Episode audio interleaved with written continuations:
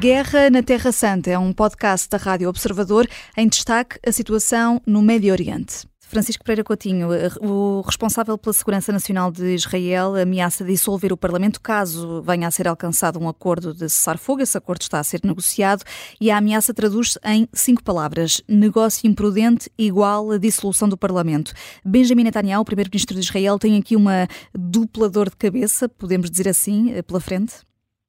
Tem, tem. Eh, aliás, eh, este ministro esteve num congresso uh, de colonos que foi organizado neste fim de semana, juntamente com outros ministros, como o Ministro dos Negócios Estrangeiros, em que, no essencial, tem um plano para Gaza e esse plano passa por reocupar Gaza, construir colonatos, expulsar os palestinianos.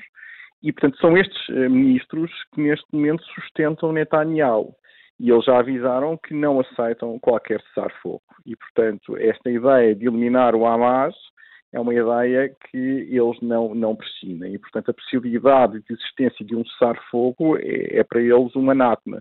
Porque aquilo que eles pretendem, já se percebeu, é anexar a, a faixa de Gaza e reconstruir colonatos que foram destruídos em 2005, quando uh, Israel uh, deixou de mostrar diretamente a faixa de Gaza.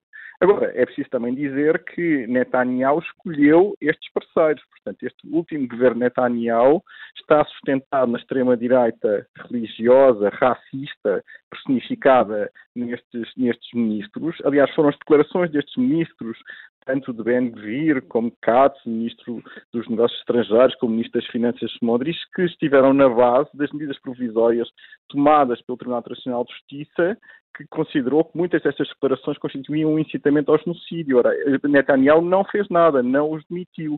E não os demitiu porque não pode, porque o seu governo está baseado no apoio destes, eh, destes ministros eh, extremistas.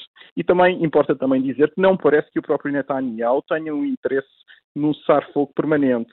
Isso porque isso significaria que teria que responder por aquilo que aconteceu a 7 de outubro. Portanto, a mim parece-me que Netanyahu joga também eh, com o interesse destes ministros e destes grupos eh, extremistas no sentido de perpetuar o conflito justamente para garantir a sua própria eh, sobrevivência política. Portanto, é uma dor de cabeça, mas também acaba por ser algo que ele utiliza a seu favor neste momento para perpetuar a, a, a sua, a sua função primeiro-ministro. É?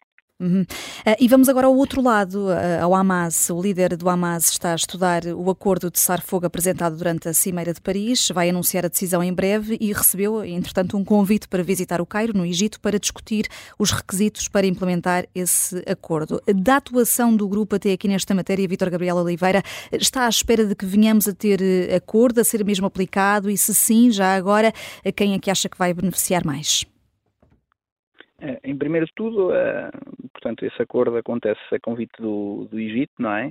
Uh, e porquê? Porque não interessa ao Egito ter um, um, conflito mais alargado na região. O Egito já percebeu, uh, o Egito, uh, por cada cargueiro que passa no canal do Suez, recebe 250 mil dólares. portanto, podemos imaginar o que é que isto significa para a economia do, do Egito, um conflito mais alargado no Mar Vermelho e aquilo que está a provocar neste momento uh, derrube na economia do Egito, não é? Portanto e, portanto, e os dólares têm muito poder na política externa, não é?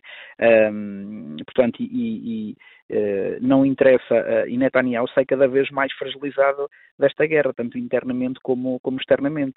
Uh, ou seja, não, Netanyahu não conseguindo executar grande parte dos objetivos a que se propôs, portanto, a guerra seriam poucas horas ou poucos dias e, e já, já ultrapassamos os 100 dias, não é?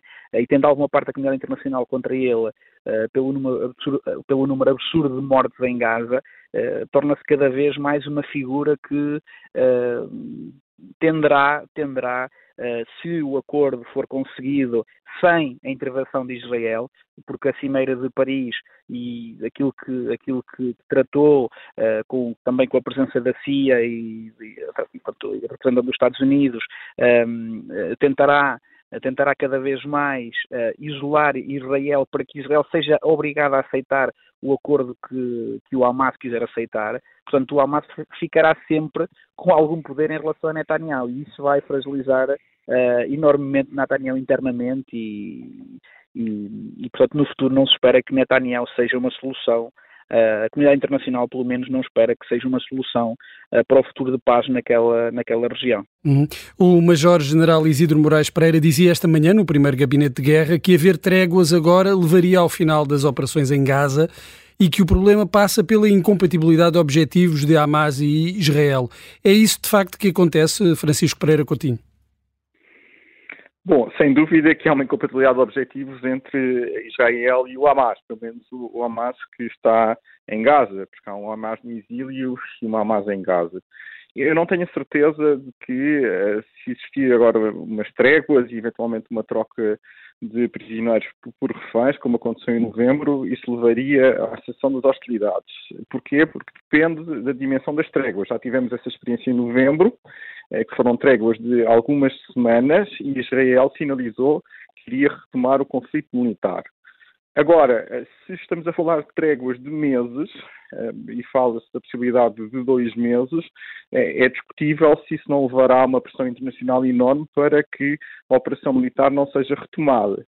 Agora, os líderes político-militares do Hamas em Gaza já sinalizaram que só aceitam a troca dos reféns por uma cessação definitiva das uh, hostilidades. E como referimos há bocado, isso é algo que muitos membros do governo de Israel, especialmente aqueles que pertencem à extrema-direita, e o próprio Netanyahu não têm nenhum interesse.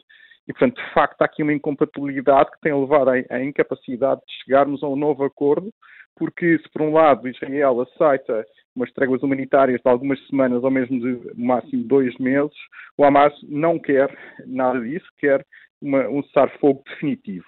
E, portanto, é esse o ponto da situação neste momento, e é por isso que eh, estas negociações que ocorreram em Paris e este acordo, que foi hoje, por exemplo, anunciado por Blinken, dificilmente será aceito pelo Hamas em Gaza. Não? Hum. O ministro da Defesa israelita, Yoav Galant, disse no Parlamento que depois da guerra acha que está completamente claro que o Hamas não vai controlar Gaza, Israel vai, vai manter o controle militar, não civil, com o objetivo de operar da mesma forma que na Cisjordânia ocupada. Uh, Vítor Gabriel Oliveira, o Hamas corre o risco de vir aqui a ter um papel reduzido ou esta é uma visão descabida? É uma visão de retórica política, principalmente, porque se assim não fosse, uh, portanto, o Hamas, obviamente, não teve, e como é considerado uma organização terrorista por eh, grande parte da comunidade internacional e, ocidental, não teve assento na Cimeira de Paris. Mas, se repararmos, uh, a Cimeira de Paris foi coordenada com representantes dos Estados Unidos, do Egito, de Israel e, claro, do governo francês, mas foi coordenada pela CIA, portanto, ou seja, Uh, foi a CIA que coordenou essa operação e agora é o Egito que convida o Hamas para, uh, o líder do Hamas para visitar o Cairo. Portanto, na realidade, o Hamas já conseguiu o que queria neste, neste, neste alargamento do conflito, que foi ser uma parte importante e ser uma parte com quem tem que se negociar. E isso vai acontecer futuramente. Portanto, a, a declaração é uma declaração, pronto, penso eu, de retórica política e de pressão também, Uh, mas parece óbvio que o Hamas, uh, de uma forma ou de outra, terá alguma importância e, se não for oficialmente, a própria resistência do Hamas hoje em dia fala, fala por si na região.